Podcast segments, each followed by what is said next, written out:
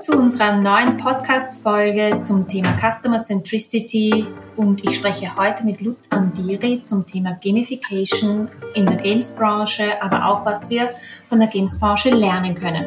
Im Zuge meiner Customer Centricity ähm, Arbeit und Tätigkeit stoßt man ja unweigerlich auf das Thema Motivation, Engagement der Mitarbeiter, Begeisterung beim Kunden auslösen und da habe ich mir gedacht, äh, die Branche, die da wirklich die Nase vorn hat, ist die Games-Branche. Und um Platz eins im Kopf des Kunden zu werden, möchte ich mich heute mit diesem Thema intensiv auseinandersetzen. Gamification beschleunigt ja nicht nur die Entwicklungsprozesse der Digitalisierung, sie trägt auch zur Maximierung der Wertschöpfung des Unternehmens bei, so lautet es in einem Buch von Lutz Anderi, den ich heute zu meinem Gast äh, eingeladen habe. Lutz Anderi ist Bestsellerautor von Fachbüchern über Games, über die Branche, Digitalisierung und künstliche Intelligenz. Aber es ist nicht alles. Darüber hinaus ist er Professor für Wirtschaftsinformatik an der Frankfurt University of Applied Science und arbeitet mit den 100 größten FMCG-Unternehmen wie beispielsweise Coca-Cola, Danone, Ferrero, Procter Gamble in der Strategie- und Managemententwicklung. In seinem neuen Buch Games Industry Management dokumentiert und analysiert er marktorientierte Unternehmensführung und äh, die damit einhergehenden Managementprozesse. In dieser Podcast-Folge sprechen wir beide über das Thema Experience Management in der Games Industry, Motivation der Mitarbeiterinnen und über kundenzentriertes Leadership.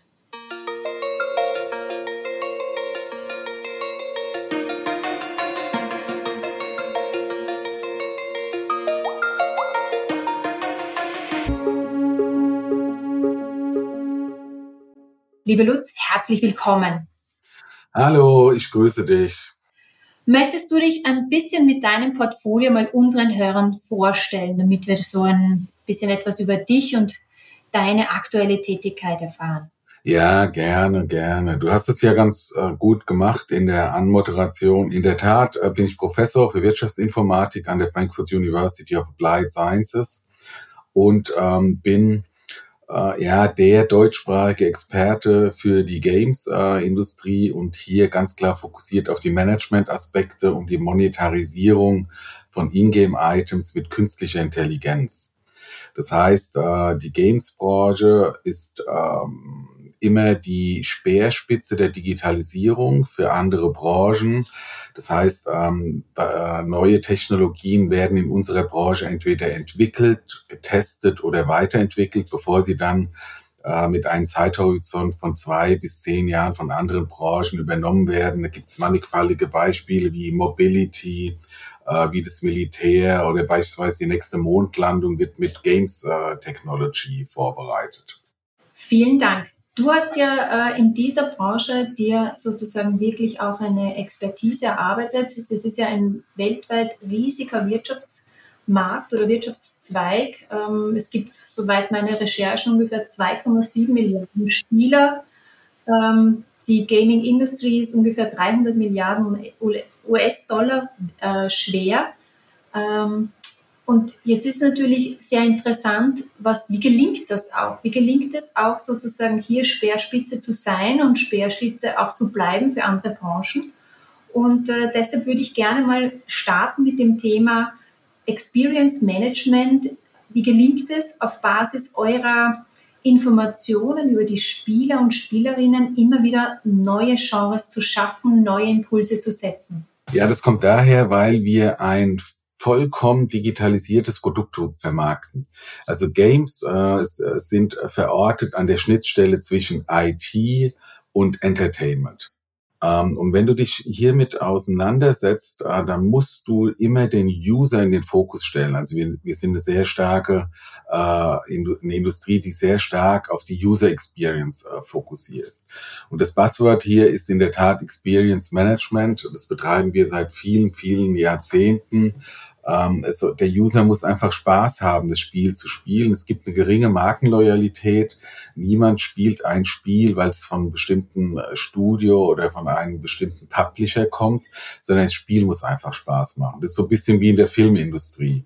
Ja, du gehst jetzt auch nicht in den äh, neuen Fluch der Karibik, wenn der mal äh, gedreht wird, weil der von Disney kommt, sondern weil möglicherweise Johnny Depp dann doch wieder mitspielt. Das heißt, es gibt eine geringe ähm, äh, Loyalität ähm, im Hinblick auf die Studios äh, und die Publisher. Das Spiel muss einfach Spaß machen. Und da gibt's verschiedene Elemente, die hier von Relevanz sind, Aspekte, die diese User Experience treiben, ja, und die wir dann im Experience Management einsetzen ganz, ganz wichtig ist das Game Design. Ja, es gibt 100 Elemente des Game Design ähm, über Character Art, das heißt, wie sieht der Avatar aus, über das Balancing, ja, wie gelingt es dir, dass der Spieler immer wieder motiviert wird, das Spiel weiterzuspielen. Wir haben das Thema Storytelling, äh, Narrativ, Grafik und Audio. Du hörst ja immer mal wieder die, die Buzzwords VR, AR, das kommt alles aus der Games-Branche. Aber wir verstehen auch die Community äh, zu managen. Jedes Spiel hat einen Community Manager. Ähm, wir analysieren die Gameplay-Skills. Ist es jetzt ein Spieler, der sehr talentiert ist oder ist es ein Spieler, der eher so ein Anfängerlevel hat und stellen uns dann im Rahmen von dem Experience Management äh, auf den Kunden ein. Mhm. Da würde ich gerne noch ein bisschen näher drauf eingehen. Wie, auf Basis welcher Daten wird denn sozusagen das Verhalten oder auch äh, so die, die subjektiven Erfahrungen eurer Nutzerinnen mit den Spiels ähm, gemessen? Ja, also wie, welche sind da für euch besonders relevant? Ja. Äh, alle Daten. Also wir arbeiten voll mit äh, Big Data. Ja, das ist ein Data-driven äh, Business, äh, sagt man im Fachjargon. Ähm, das, das Spiel als solches ist ja programmierte Software, äh, Computersoftware, äh, die online vermarktet wird. Ja, es ist nicht mehr so, dass die physisch verkauft wird, sondern der Gamer loggt sich ein. Er kauft das Spiel, lädt es online oder mobile runter. Und da hinterlässt er ja einen riesen äh, äh Satz an äh, Daten, die da generiert werden, Informationen. Und wenn er dann äh, registriert ist, dann wissen wir genau, wann er spielt, auf welchem Server er spielt, was hat er für Skills, ist er besonders äh, talentiert. Was kauft er auch während des Gameplays? Ja, das Stichwort sind hier sogenannte In-Game Purchases. Kauft er eine stärkere Waffe? Kauft er ein schnelleres Auto? Und das sind ja alles Daten, äh, die da generiert werden, die wir nutzen, ähm, um äh, dem Spieler eine, eine höhere User Experience äh, zu gewährleisten. Das heißt, ihr nutzt auf der einen Seite ja die Daten, die er sozusagen jetzt euch freiwillig gibt, um auch neue Angebote reinzubekommen, um ihn auch attraktiv mit neuen Angeboten zu versorgen. Aber auf der anderen Seite, wenn man jetzt ein Stück weit hinter die Kulissen blickt, muss ja dahinter auch ein wahnsinnig effizientes Prozessmanagement stehen. Ähm, das heißt, äh, jede Daten in die Kadenz, die in irgendeiner Form da ist, muss ja sich in einem Prozess oder auch ähm, in einer Optimierung oder Veränderung äh, in der internen Prozesslandschaft genutzt werden können. Das heißt, ich muss wahnsinnig schnell auch äh, das Übersetzen lernen. Ja, ja. Nee, das ist in der Tat so. Also Games-Branche arbeiten ähm, ja, ich sag mal, viele High Potentials und die besten äh, ITler, die, die du gibst. Wir können die uns mittlerweile auch leisten, weil wie du am Anfang gesagt hast, eine Wachstumsbranche, äh, die Jahrzehnten ungebremstes Wachstum sieht und eine sehr hohe äh, Strahlkraft hat.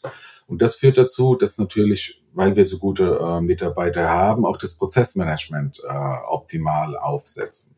Das heißt, neue Technologien, neue Softwarelösungen, das ist äh, alles Bestandteil unserer täglichen ähm, Arbeit äh, und wir setzen, wir setzen das ein. Und der, die Prozesse werden auch gnadenlos äh, gemanagt ähm, oder, oder korrigiert. Ja? Also die IT hat ja Ag das Agile-Arbeiten, das agile Arbeiten oder das Scrum entwickelt äh, beispielsweise. Ähm, äh, und wir unterliegen aber auch sehr schnellen äh, Wandlungen. Ja, also äh, eine Zeit lang waren Browser-Games von hoher Bedeutung. Dann waren auf einmal Mobile-Games von hoher äh, Bedeutung. Momentan haben wir das Thema künstliche Intelligenz AI und das führt natürlich auch dazu, dass die Prozesskette immer wieder optimiert und angepasst wird. Mhm.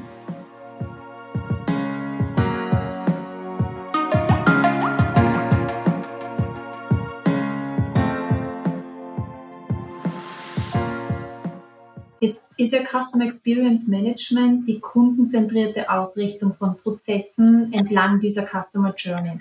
Ja. Jetzt hast du angesprochen, die Kundinnen in eurer Branche haben wenig Markenloyalität und wandern schnell weiter zum nächsten Hotspot.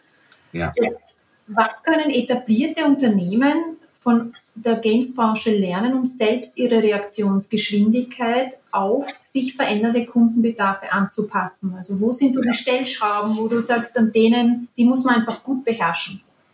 Ja, Fokus, Fokus, Fokus. Ähm, also man spricht ja nicht nur in der Games-Branche davon, dass die Daten äh, pures Gold äh, sind. Ja, und äh, viele Unternehmen äh, generieren Daten, äh, Kundendaten, aber arbeiten nicht äh, mit diesen Daten. Es gilt einfach zu verstehen, welche Daten sind verfügbar, wie kann man die interpretieren, wie kann man die verarbeiten und dann ähm, auch integrieren äh, in diese in dieses ja Customer-centric äh, Prozessmanagement.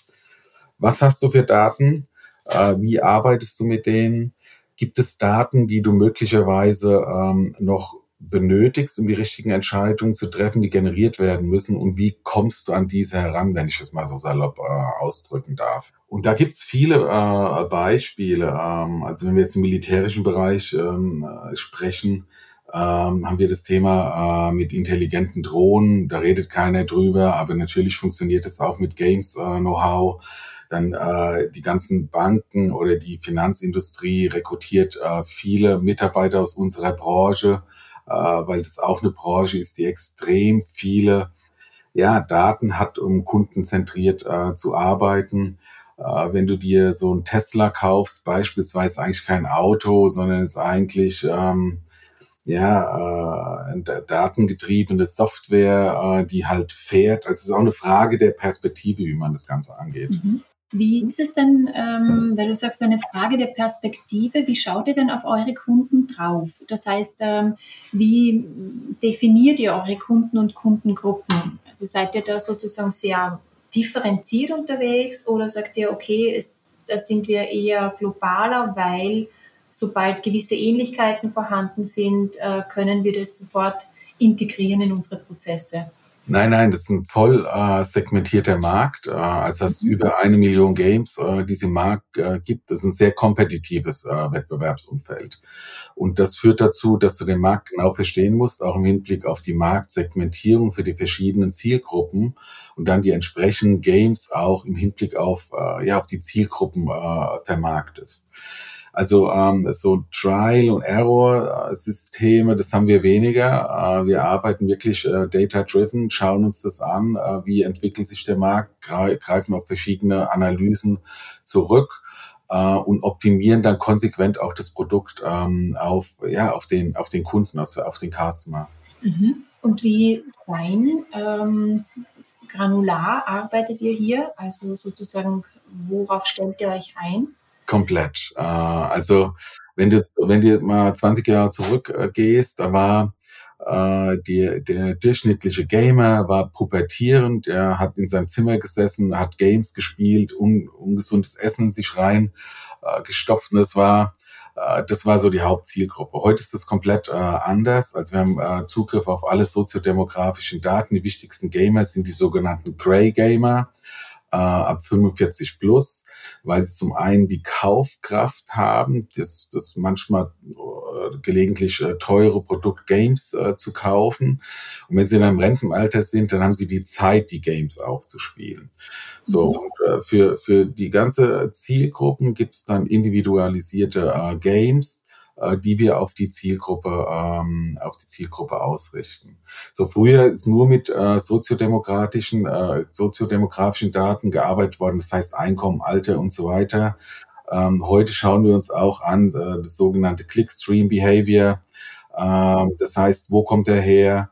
Äh, wie wurde er für ein Spiel interessiert? Was spielt er äh, noch für Games? Ist ja alles komplett transparent.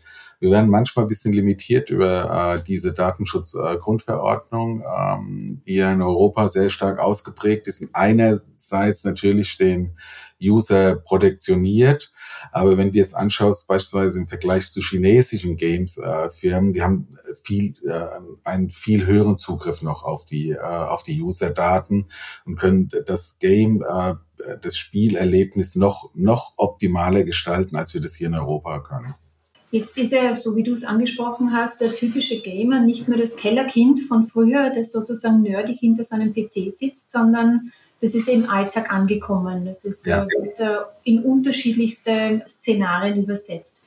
Welche ja. sind denn jene ähm, Trends und Entwicklungen, wo du sagst, da werden wir in den nächsten Jahren einiges ähm, erleben, in der, äh, wo Games ja. wirklich äh, Vorreiter, Speerspitze schon war? Also ganz klar bei dem äh, heißen Thema KI, künstliche Intelligenz. Mhm. KI ist eigentlich nichts Neues, gibt es seit 19, den 1950er Jahren. Äh, aber jetzt äh, mit der Einführung im November 22 von ChatGPT äh, kommt da auch eine andere Dynamik in unsere Branche. Natürlich haben wir mit äh, so, sogenannten, das, nennt, das ist ein sogenanntes Large Language Model, äh, generative AI, ChatGPT, mit dem, äh, mit diesem System arbeiten wir schon seit Jahren. Äh, aber da kommt jetzt natürlich schon mal eine ganz neue äh, Dyna Dynamik rein, ja, weil auch Microsoft äh, stark mit OpenAI, das, das, äh, das ist der, das Unternehmen, das ChatGPT äh, entwickelt hat, äh, kooperiert und Microsoft ist eine der führenden Unternehmen, äh, wenn es um die Games-Branche geht. Also beispielsweise die Xbox-Konsole kommt von Microsoft. Und da werden wir sehen, ähm, dass es äh, in der Produktentwicklung, aber auch im Gameplay fundamentale Veränderungen gibt. Wenn du so ein Spiel spielst, hast du ja verschiedene Avatare und sogenannte NPCs, Non-Playable Character. Ja, das sind irgendwelche äh, Figuren, äh, die kannst du ansprechen, die sind aber nicht intelligent. Ja, du gehst hin und fragst ihn was und es gibt eine vorprogrammierte Antwort. Die werden in Zukunft intelligent äh, sein. Du kannst auch mit äh, Avataren sprechen, non-playable äh, Characters, äh, die, die, die vorher eben nicht intelligent waren. Und das wird einen fundamentalen äh, Einfluss auf das Spielerlebnis haben, äh, auch wie, wie das Spiel sich im Hinblick auf das Narrativ entwickelt. Also alles, äh, was im AI-Bereich äh, passiert, das wird sehr, sehr stark von Bedeutung sein. Natürlich sind wir auch führend für VR, AR, äh, Grafikprozessoren, äh, wie auch immer. Aber wenn du mich fragst, was sind die größten Veränderungen, die anstehen, ist es auch in unserer Branche AI. Mhm. Und wie wird sich das auf die Use Cases auswirken? Das heißt also, welche m, hm, Beispiele werden wir in der Praxis erleben, die darauf zurückzuführen sind, deiner Meinung nach? Ja, die, die, die Schlüsselfrage äh, hier, die größte Frage wirtschaftlich ist auch, kommt das Metaverse äh, oder kommt es nicht? Ja, es gab ja einen Hype, äh, Facebook wurde ja umbenannt äh, in Meta, etwas euphorisch, dann gnadenlos ähm, im Hinblick auf den Aktienkurs abgestraft worden. Ähm, die sind, die Kollegen äh, bei Meta oder Facebook sind da jetzt auch ein bisschen zurückgeroutet und fokussieren sich mehr auf AI. Deshalb hat sich auch der Aktienkurs ähm, erholt. Ähm, wenn das Metaverse kommt, äh, ist die Frage, kommt es über Meta oder kommt es über irgendein Games-Unternehmen? Also es gibt verschiedene Prä-Metaversen ähm, in der, in der Games-Landschaft. Ja, also Fortnite beispielsweise, was viele Menschen kennen, äh, ist ein Prä-Metaversum. Äh, aber es gibt auch Nike Land von Roblox, es gibt Decentraland. Ähm, das heißt, Momentan ist es noch alles etwas unattraktiv, verpixelt ähm, und nicht hundertprozentig entwickelt. Aber wenn, wenn das Metaverse kommt, wird da, wird da ein Businesspotenzial sein. Mhm.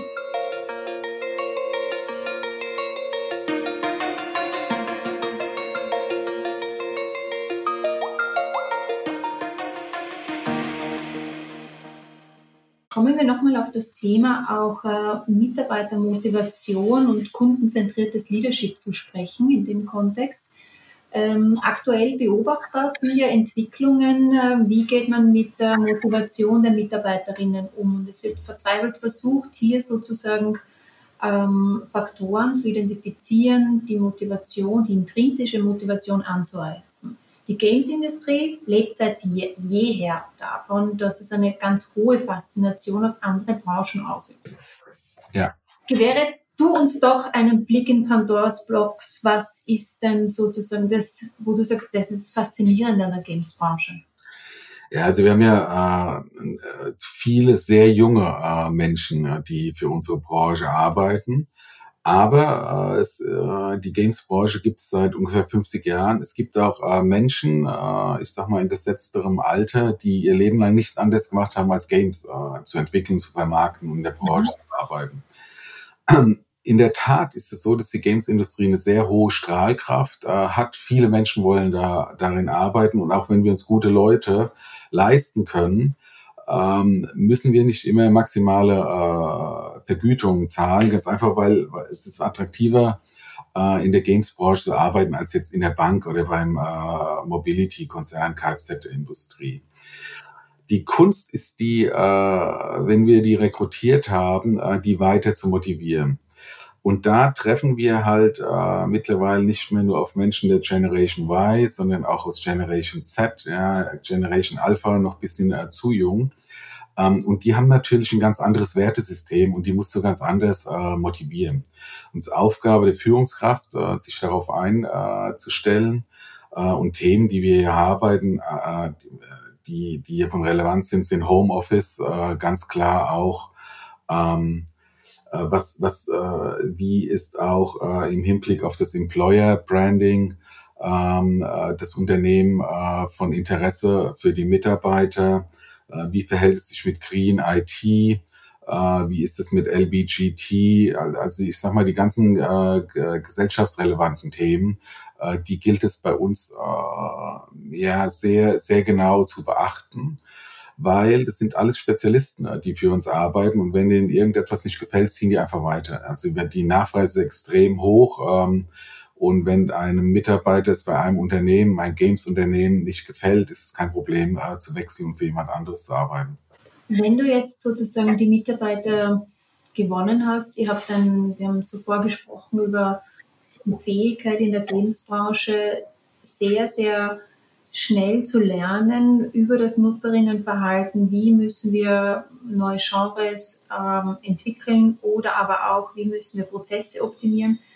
Wie würdest du den Spirit beschreiben, der in den Teams vorherrscht, die auch diesen Hunger haben, immer etwas Neues zu entwickeln und diesen Erfolg zu treiben? Ja, das, das, das, das passiert allein schon, ähm, ja, ich sag mal, durch die Strahlkraft äh, der Branche. Ja, ähm, äh, also wenn du beispielsweise jetzt anschaust, die Computercoder, ähm, die sehr wichtig sind, dass das Spiel überhaupt äh, funktioniert. Die setzen sich jetzt äh, momentan mit JetGPT auseinander, ähm, basierend auf aus einer ganz anderen Perspektive. Also ich meine, die meisten Menschen sprechen darüber, okay, du kannst halt Texte generieren. Aber mit ChatGPT kannst du auch problemlos äh, programmieren äh, und coden, äh, wie das in der Fachsprache heißt. Und da ist es wichtig, äh, dass die Bereitschaft für lebenslanges Lernen äh, geprägt ist. Ja, also früher hast du noch ein Game äh, entwickelt, richtig programmiert. Heute hast du eine Game Engine. Du musst auch als Programmierer verstehen, was macht denn diese Game Engine? Aber äh, du hast äh, alle Möglichkeiten, äh, Softwarecode weiterzuentwickeln, den du früher selbst geschrieben hättest. Und das funktioniert jetzt beispielsweise äh, mit ChatGPT. Also du kannst äh, Code optimieren, du kannst äh, Programme äh, schreiben lassen von ChatGPT. Und die Bereitschaft, diese digitale Evolution zu verstehen und anzunehmen, äh, die ist sehr hoch in der Games-Branche. Äh, wie, wie identifiziert ihr diese Bereitschaft im Recruiting? Dieser Mitarbeiter? Ähm, das geht ganz normal im Jobinterview. Ja, also äh, du, du, interview, du interviewst äh, die Leute und wenn die irgendeinen bestimmten äh, Tech-Background haben müssen, äh, bitten wir die auch mal ihren Proof äh, ihrer Arbeit äh, uns äh, vorzulegen. Und da gibt's ja noch den Bereich der Artists. Ja, das sind dann die Menschen, ähm, die ja, die achten darauf, äh, dass die Games ansprechend gestaltet sind, als die Charakter schön aussehen, äh, dass die Landschaften äh, realistisch animiert sind. Und da wird ganz klar auch gearbeitet mit einem Proof of Work. Zeig doch mal, was du bisher so gemacht hast.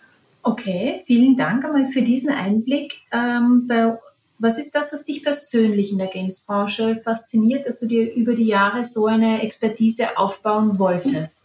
Ähm, ja, im Wesentlichen die Evolution. Ja, also mich, interessiert, mich persönlich interessiert alles, äh, was mit Digital Business Transformation äh, zusammenhängt. Äh, und da gibt es keine äh, dynamischere Branche als die Games-Industrie.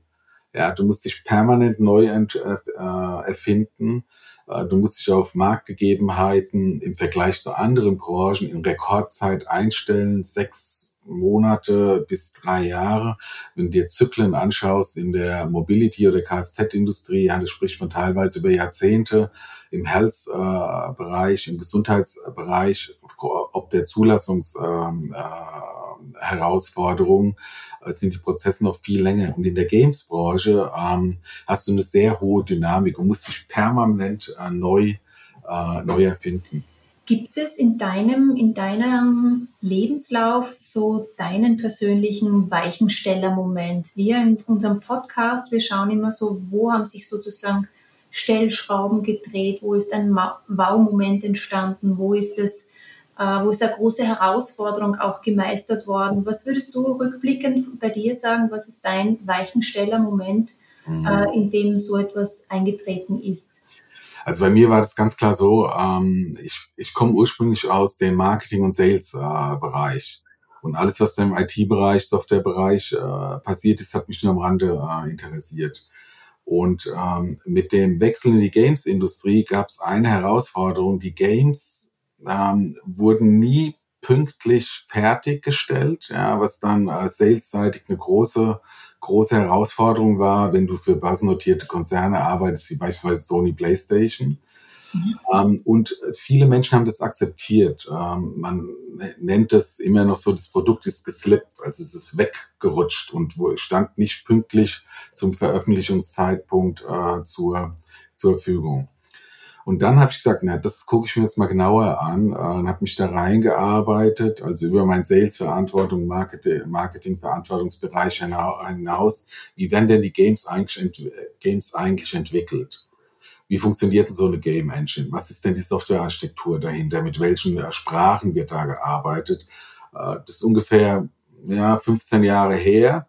Und das hat mich, das hat mich fasziniert, auch zu verstehen, wie funktioniert äh, die Digitalisierung technisch, ähm, obwohl ich mit einem Sales- und Marketing-Blick äh, auf diese Branche gestartet bin. Sehr spannend. Zum Schluss noch ein letzter Add-on für die persönliche Toolbox unserer Hörerinnen. Ähm, was sind so ein bis zwei Takeaways, die man sich aus unserem Podcast mitnehmen sollte? lebenslanges Lernen. Also wir haben jetzt äh, das Thema, ähm, wie gesagt, KI, ChatGPT ist hochgekommen November 22. Ähm, jeder hat jetzt schon mal davon gehört. Ich war überrascht, wenn ich frage auf äh, Vorträgen, äh, wer hat denn noch nicht damit gearbeitet, dass das 50 Prozent äh, meine Zuhörer sind. Das, teil, das sind teilweise technikaffine Leute. Ähm, man muss sich diesen technischen Herausforderungen äh, stellen und es in die Lebensführung äh, integrieren. Ja, Menschen haben eine äh, Veränderungs- und Risikoaversion. Ja, wenn du jetzt ganz weit zurückgehst, ja, wir wollten keine Dampfmaschinen, weil die, die, die Lokomotive 20 Stundenkilometer schnell fährt. Heute hast du so einen Shinkansen oder den äh, ICE drehen, der 300 äh, Stundenkilometer fährt. Das heißt, man kann sich der technischen Evolution sowieso nicht äh, verschließen. Und die Kunst ist es, äh, damit Schritt zu halten, um den Anschluss nicht äh, zu verlieren. Ja, und es bringt nichts, den Kopf in das Sand zu setzen und zu hoffen, äh, dass das alles wieder verschwindet, sondern man muss einfach in seine Lebensführung, äh, ja, in seine Lebens- und Arbeitswelt integrieren. Lieber Lutz, vielen Dank äh, für diese super Abschlussworte ähm, zum lebenslangen Lernen. Ich nehme auch noch mit das Thema Fokus, Fokus, Fokus. Das hast du sehr eindrücklich beschrieben und auch wie wichtig die ganz gezielte Segmentierung der Kunden ist, um sie auch wirklich gut verstehen zu können. Herzlichen Dank. Danke. Ich danke dir auch. Danke. Schönen Tag noch.